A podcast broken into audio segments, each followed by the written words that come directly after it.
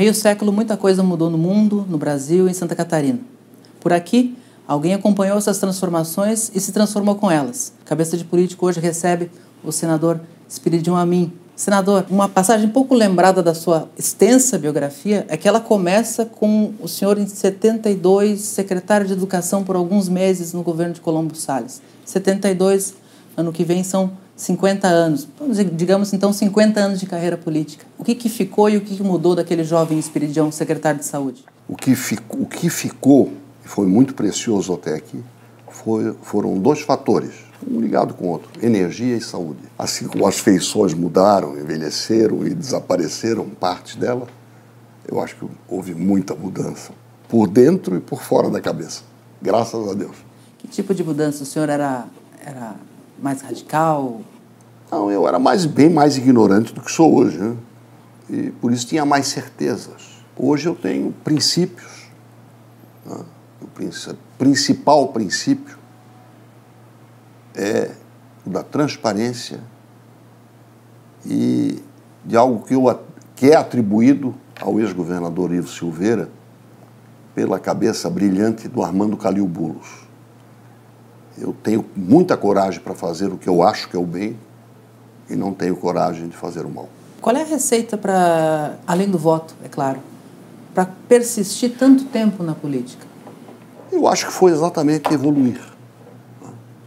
Eu não sei quantos governadores no Brasil e até em outros países, abatidos por uma derrota que era considerada imprevisível, voltou para a escola, banco da escola, presencial e escola como professor para fazer o seu mestrado numa escola pública, portanto, sob vigilância, sob transparência.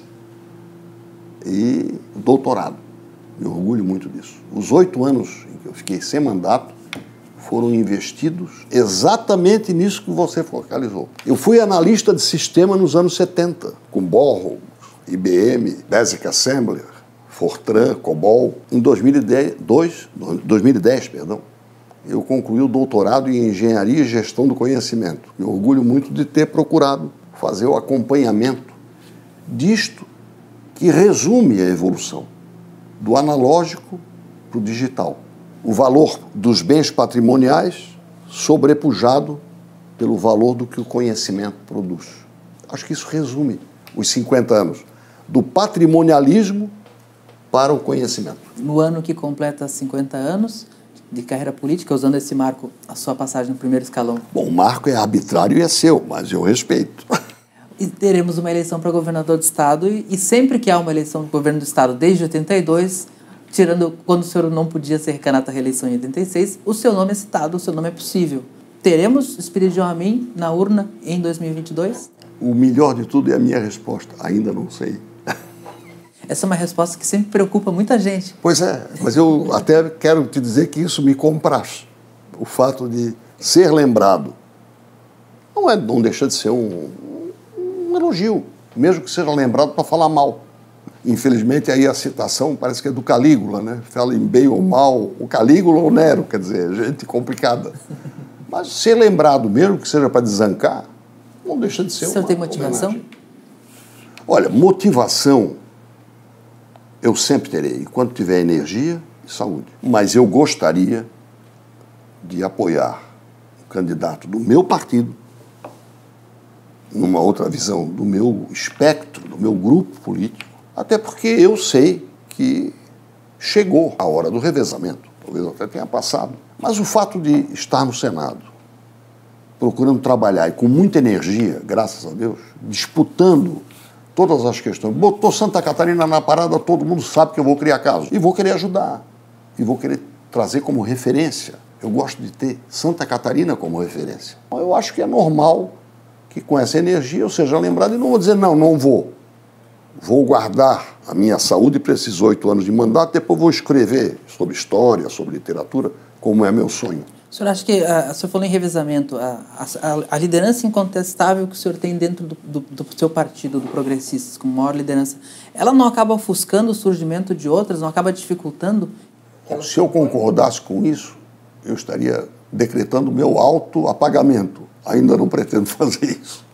Né, mas eu acho que se alguém interpreta assim, eu peço desculpa. Mas não precisa competir. Eu não sou concorrente de ninguém que queira fazer isso. Se a pessoa enfrenta dificuldades, sejam, sejam dificuldades políticas, pessoais ou de outra natureza, o que eu puder fazer para ajudar. Vamos falar concretamente. Se o meu amigo Juarez Ponticelli. Eu ia perguntar. Fazer concretamente. Né? Abstração é bom. Isso é concreto. Se o Juarez Ponticelli topar o desafio, vou trabalhar a candidatura dele mais do que para mim. Até porque ele precisa ser mais conhecido do que eu.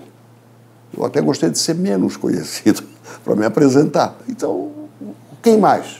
Se, o... Quem mais? O Bueira?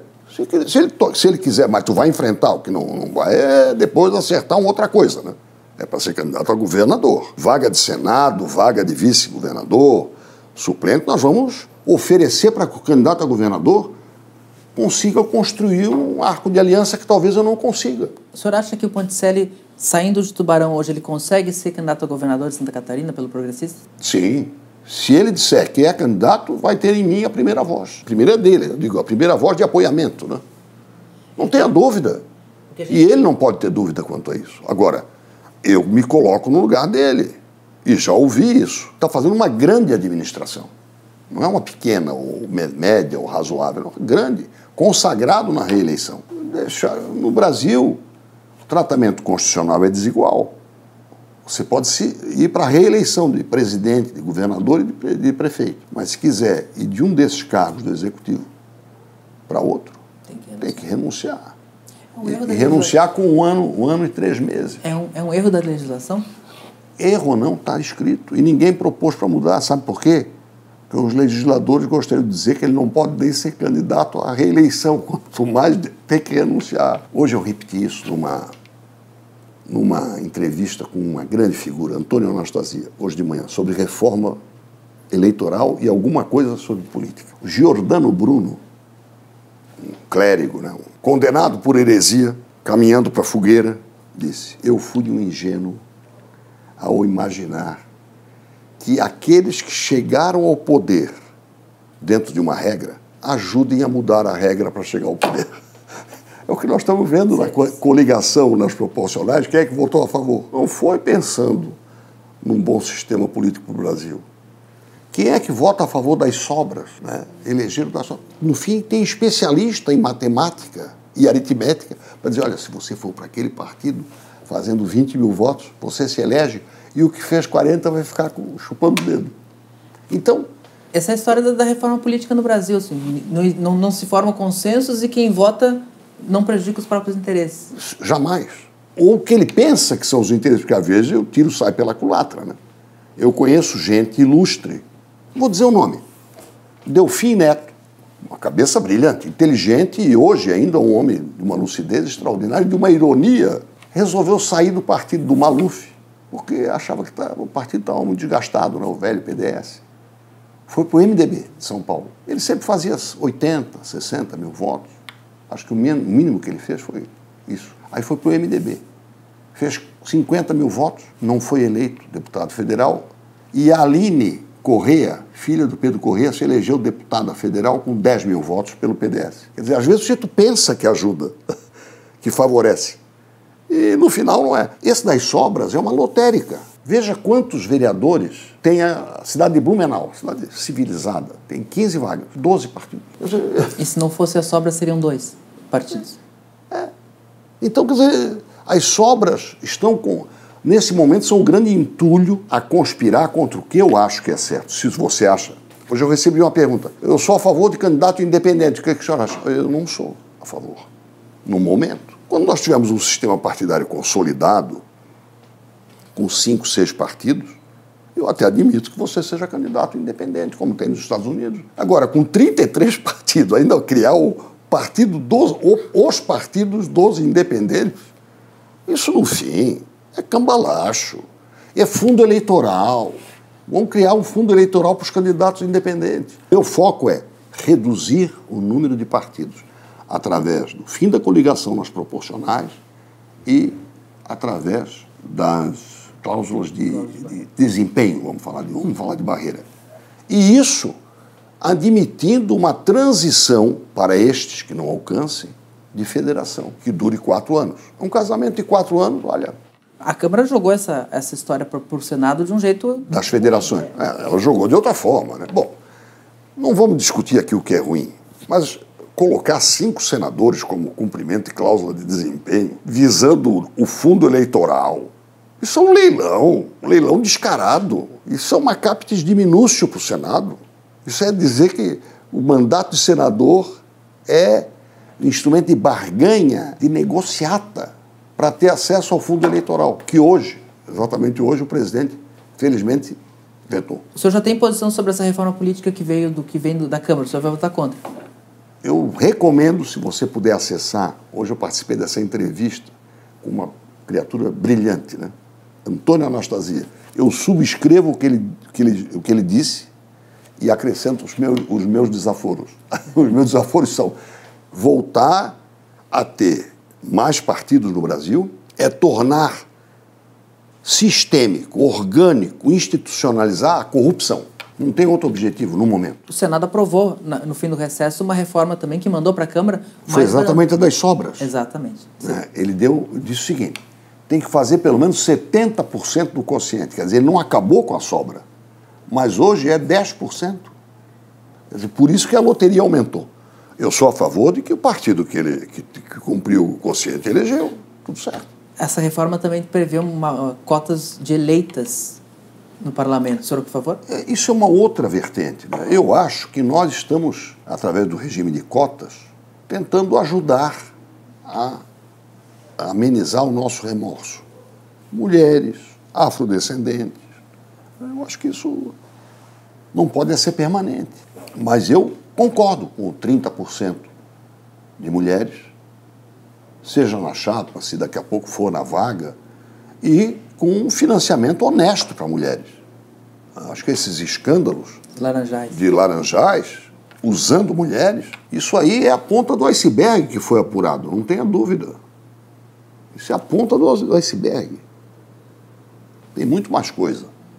Então, eu acho que formas de compensar são essas. Voltando um pouquinho para a política de Santa Catarina aqui, o senhor falou da, da questão do Ponticelli, talvez se sentir um pouquinho, uh, não ter convicção. Não, não, eu acho que o, o prefeito Juarez Ponticelli tem os seus eleitores para conversar, para explicar. Por isso é que eu me coloco no lugar dele. Eu também já renunciei com um ano e três meses e muitos não me perdoaram. Eu sei o que é isso. E alguns não me perdoaram até hoje. Mas eu digo porque existe o espectro Espiridion a mim pode ser candidato que sempre paira no, no Partido Progressista, no Progressistas hoje. No, no... Mas ele hoje tem um segundo espectro que é uh, se Moisés vai se filiar ao, ao partido ou se vai ser apoiado pelo partido. Aí, aí vocês, vocês da imprensa, podem se deleitar, porque tem, tem hipótese para todo mundo. Tá bom. E se o Bolsonaro se filiar no PT, o que, que vai fazer o Moisés? e se o PT fizer fusão com o PSL? Porque todos os pratos, você pode construir todos os pratos. Aí na base do C, aí nós vamos varar à noite. Mas então vamos fazer um C, então. Se Bolsonaro se filia no Progressistas, o Espiridião Amin é candidato a governador?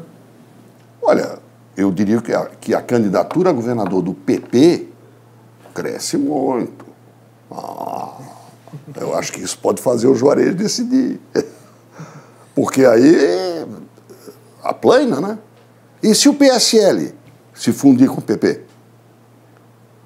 E o Bolsonaro voltar para este, estes partidos, porque ele foi dos dois, ficou vinte e poucos anos no nosso, mas ficou alguns meses no PSL. É, o, inclusive o progressista é um grande responsável por diminuir o quadro partidário, porque de tempos em tempos claro, ele absorve um, né? É uma, eu, acho que, eu acho que isso não é uma demonstração de força. Mas tem também um lado positivo. Pelo menos não se fracionou. Fracionou porque saiu. Por exemplo, o velho PDS é a maior, e na minha opinião, a melhor escola política de Santa Catarina. Mas com a com a fragmentação partidária, abriu uma porção de, não diria filiais, que seria depreciativo, mas a gente sabe que quantos do PP foram eleitos em 2018 somente pela sigla do PSL, sem contar o Laércio Schuster. Tem mais gente eleita pelo PSL do que pelo PP. Não tem uma dificuldade do partido de reter os seus talentos, os seus jovens? Também, Mas no caso específico de 2018 foi outro caso. Né?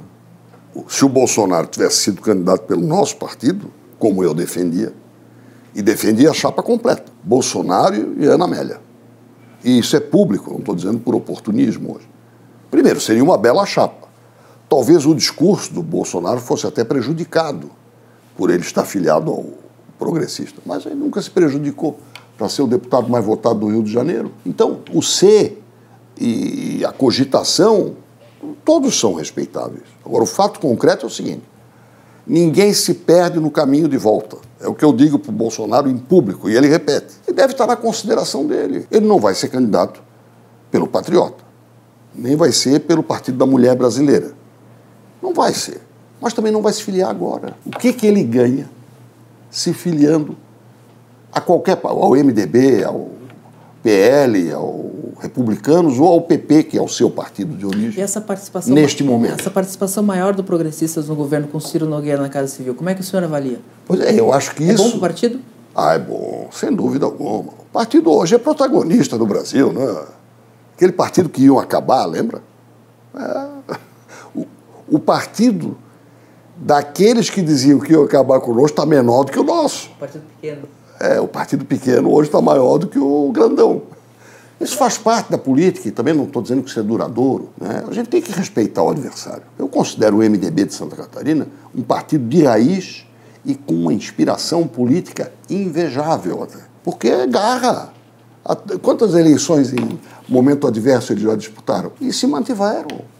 Respeito. Eu respeito os meus adversários. Posso até não demonstrar. Adversário eu trato bem porque eu gosto de nitidez, assim como eu tenho nitidez. Às vezes choco, às vezes sou considerado grosseiro, sei lá, prepotente, quer impor. Não, eu não, eu não, não sou o dono da verdade, mas eu respeito os meus princípios. Os meus valores podem ser podem evoluir ao longo do tempo, mas eu, os, que eu, os que eu tenho, desde o começo da minha vida, eu tenho procurado preservar. O senhor defendeu a presença do partido no governo Bolsonaro. Como é que o senhor vê esse momento do governo Bolsonaro em conflito com o STF, com o Tribunal Superior Eleitoral, ameaçando não ter eleição? Como é que o senhor vê isso? Todos nós conhecemos o Bolsonaro há 30 anos, aprendemos a aliviar o entendimento literal do que ele fala. O problema é que ele agora é presidente da República.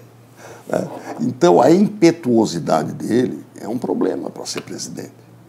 Mas ele é o Bolsonaro. Isso acontecia na, na, na bancada lá da, da Câmara, naquele horário, no lusco-fusco da Aurora, duas horas, duas e meia da tarde, não tinha ninguém no plenário, nas reações dele a discursos sem plateia. Ora brilhantes, ora desastrosas ímpeto.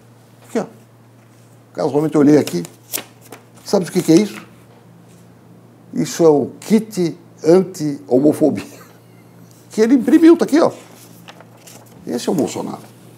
Dizer, o Bolsonaro é impetuoso, guerreiro e é honesto. O senhor, Agora, já, o senhor já conversou ser... com ele sobre essa impetuosidade? Não, conversei antes.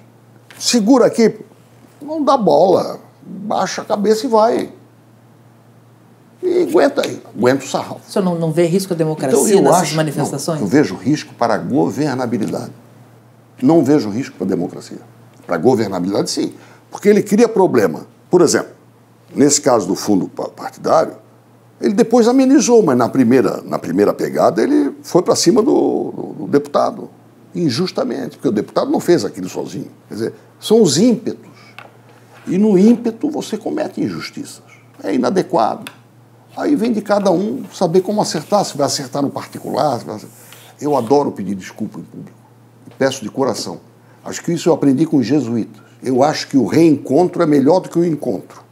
E o pedido de desculpas só pede para desculpar. As articulações que a gente tem aqui até o momento são uma construção de que Jorginho Melo seja o candidato do bolsonarismo, do presidente Bolsonaro aqui em Santa Catarina ao governo. O senhor apoiaria Jorginho Melo ao governo? Eu apoio o candidato do meu partido.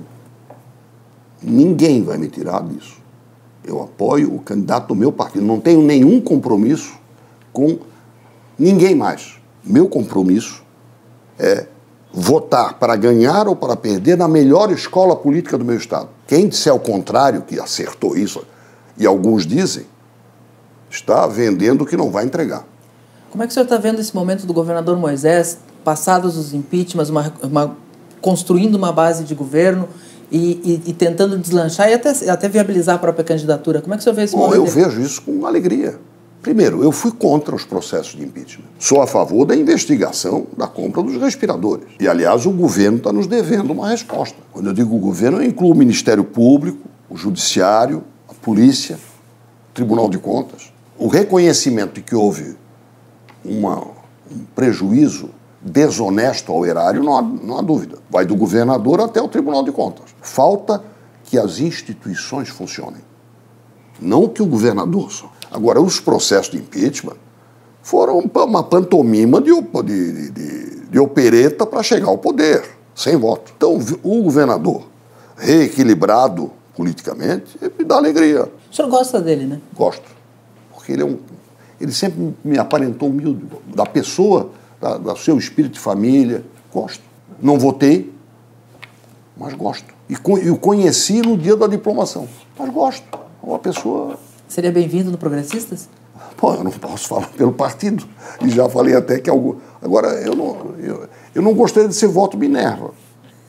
Eu gostaria de me, diante de um fato concreto, diante de um fato concreto, me manifestar. Há várias maneiras de você entrar num partido. O Bolsonaro, por exemplo, queria ser dono de um partido. Nem do dele ele conseguiu. Numa rádio de Porto Alegre, o Bolsonaro disse: Não, eu entrando no PP, terça, não sei, conhece essa gravação? Não, eu indico uns oito candidatos ao Senado, candidato a governador de São Paulo e do Rio, e entro no PP. Ele disse isso. Como se diz no mercado, ele fez preço. Fez preço que quer dizer, ele já ditou condições. Isso aí eu acho que é execuível. Nós não temos candidato em São Paulo há quanto tempo? Sim, sim. Não temos candidato no Rio de Janeiro, que é o estado dele, há quanto tempo? Parece que falou em Minas também. Ele poderia incluir o Rio Grande do Sul, onde ele tem dois candidatos. O Reise, que é o meu, e o Onyx, que pode ser que seja o dele, mas vai ter que. O Onyx vai ter que entrar no partido nessa hipótese.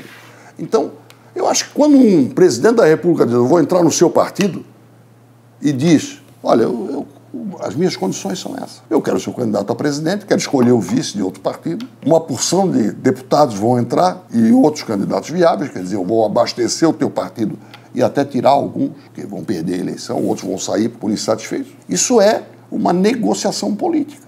Outra coisa é, eu quero o partido para mim. Está torcendo por esse desfecho de Bolsonaro no Progressistas? Eu, pessoalmente, sim.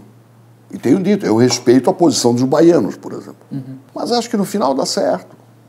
Porque o nosso partido não é dogmático. Nós sempre respeitamos realidades locais, principalmente consolidadas, já que nós estamos falando aí Código Florestal, área urbana consolidada, situações consolidadas. Quer dizer, nós vamos o quê? Pegar um martelo e quebrar a estrutura vigorosa do nosso partido da Bahia, onde nós temos o candidato favorito a governador e se bobear, o vice vai ser do PT.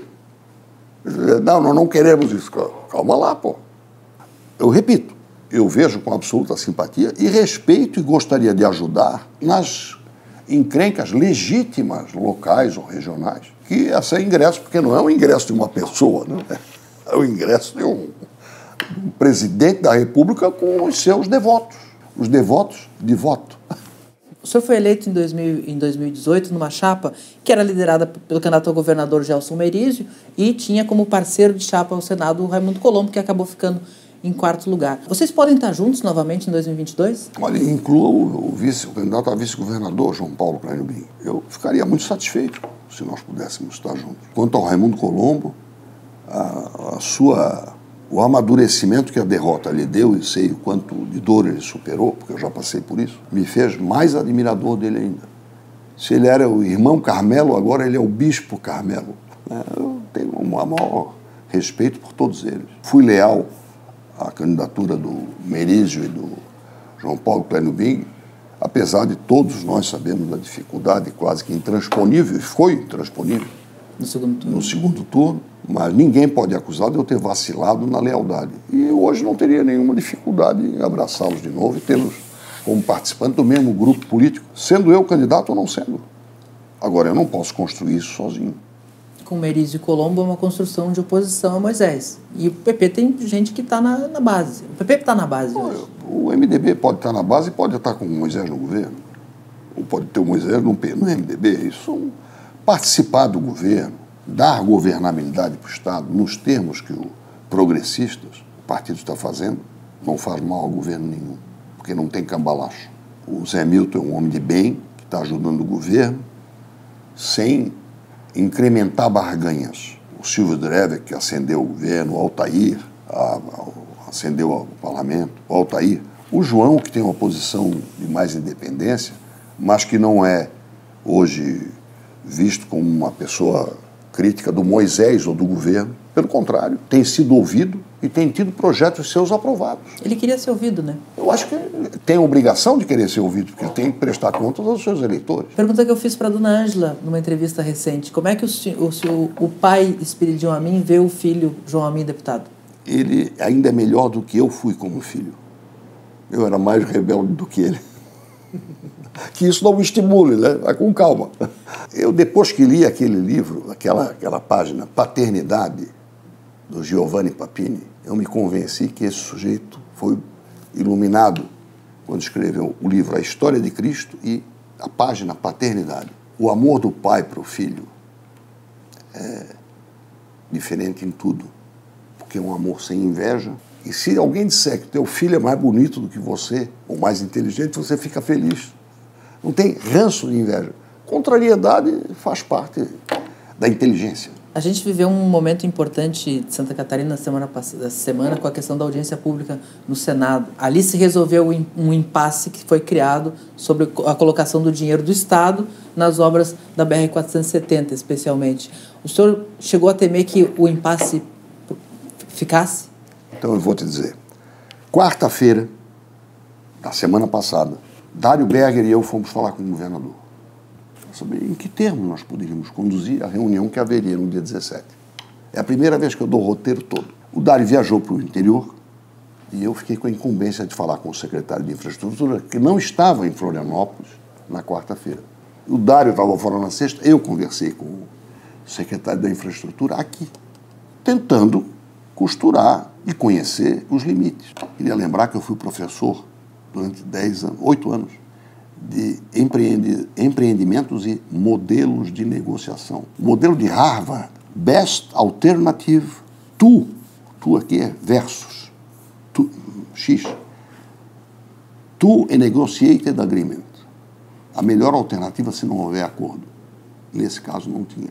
Segunda-feira antecipei a minha viagem, fui falar com o ministro. Fiquei uma hora e pouco com ele e falei, quer dizer, liguei para o governador e os dois conversaram na minha frente. Eu não tinha dito isso para ninguém, no meu telefone. Você sabe que eles não conversa, conversavam fazia tempo. E marcaram um encontro para as 8 horas da manhã, antes da reunião. Que da... Moisés não foi. E à noite eu recebi o aviso de que ele não iria. E aí eu disse para a pessoa que telefonou para mim, Olha, quem combinou o horário não fui eu. Quem que combinou o horário foi o governador com o ministro. Eu estarei lá às 8 horas da manhã. Então, entre as 10 e meia da noite e as 8 da manhã, eu não é que eu tenha perdido a esperança, mas eu fiquei menos seguro. Chegaram lá o secretário da infraestrutura e o chefe de gabinete, o coronel Márcio. E estava lá toda a equipe do ministro, do secretário de aviação civil, porque tinha a questão do aeroporto na pauta, até os especialistas do DENIT. Sem falar no presidente do DENIT, o general Santos Filho. Dário Berger e Espiridião ali, secretários, o secretário-chefe do gabinete. E as coisas foram se reencaixando. Posso te dizer que não foi uma reunião serena, mas evoluímos, quer dizer, recuperamos uma parte daquilo que era a esperança que tínhamos da. Chegamos numa sala onde estava o governador e a sua equipe, mais ou menos não, junto com o secretário da infraestrutura, e aí as coisas se foram se costurando um pouquinho mais. E o governador deu um show de paciência, um show de paciência. Eu chamo o Raimundo Colombo, que não está muito bem com ele, de irmão Carmelo pela paciência que ele tem. Eu acho que o governador tem mais paciência até do que o Raimundo. Escutou aquela sete horas e dez minutos considerando que começou às 8, terminou às 15 e 10. Porque todos os senadores de todos os estados aproveitaram. E aproveitaram todo, né? Botaram do aeroporto do Galeão, Acre. O do Acre nem conseguiu falar. Então, aquela sessão foi uma aula de, de infraestrutura do Brasil, que o ministro conhece muito. Dinamizou essa questão de privatização. E os pontos cruciais para Santa Catarina, todos foram abordados. Por que marco legal das ferrovias? Porque essa palavrinha autorização, que pode ser nociva em alguns casos, para nós é crucial. Para permitir que de Maracaju nós tenhamos uma autorização para prolongar a norte-sul ferroviária e trazer milho e soja. A demanda do oeste da história. Porque nós estamos ficando fragilizados. Nós consumimos quase 8 milhões de toneladas de milho. E estamos produzindo 3. 5 milhões é demanda para ferrovia, amigo. Abastecer com caminhão, você vai quebrar, primo. Você não vai aguentar. Então, isso está na pauta. E tinha uma grande encrenca para resolver. O Senado vai votar ou não vai votar? Vamos fazer uma medida provisória? Aquilo ali não é brincadeira para o Brasil e é muito sério para nós. Nós temos que torcer pela autorização. O Dário ainda me perguntou no sinal: isso aí resolve o nosso problema, Espirigão? Resolve. Porque nós não, não, temos dinheiro. Alguém acredita que nós temos dinheiro público para fazer uma obra ferroviária? E Santa Catarina não pode acreditar que tenha, sabe por quê? Não há um metro, um trilho de ferrovia em Santa Catarina construída pelo governo federal para Santa Catarina. Só tem os de passagem, porque o Porto União São Francisco foi construído pelo Farcar pela iniciativa privada. O Tronco Sul, a EF 116, a 153, a do Vale do Rio do Peixe, Farca. Essa aqui foi pelo governo federal. Mas para passar por Santa Catarina, vai passar por onde? E a Tereza Cristina foi o Visconde de Barbacena, o Lauro Miller, o, perdão, o Catão, enfim, o particular. Uhum. Aliás, a Tereza Cristina foi uma autorização concedida para o Visconde de Barbacena, que pegou onde havia demanda garantida e inviabilizou a litorânea. Quer dizer, nem sempre a palavra autorização nos faz bem, mas para o oeste é crucial. Mas voltando a 470, aquele momento que o governador coloca os 100 milhões à mesa. Eu, eu, eu, eu na hora aplaudi, né? Mas, já sabia? Nós chamamos isso Operação Germano Vieira. Você conhece a história, né? A BR-101, segundo o Germano Vieira, que fez aniversário agora, dia 15 de agosto. 96 anos. Divide São José em duas partes: 60% para um lado e 60% para o outro. Deu para entender? Olha, se eu quero botar 100 mais 100 no lote 1 e 2 e não termina a obra, e tu precisas de dinheiro para tocar 3 e 4 e tem um monte de desapropriação pela frente que eu não posso ajudar e não queria, tá bom, então não vai faltar para ti e não vai voltar para mim, mas não vai dar para terminar a obra. Agora, elas vão pegar um impulso vigoroso. E se o tempo ajudar, porque há coisas que o ministro nos mostrou, a consolidação dos solos moles, chegou a ver aquela.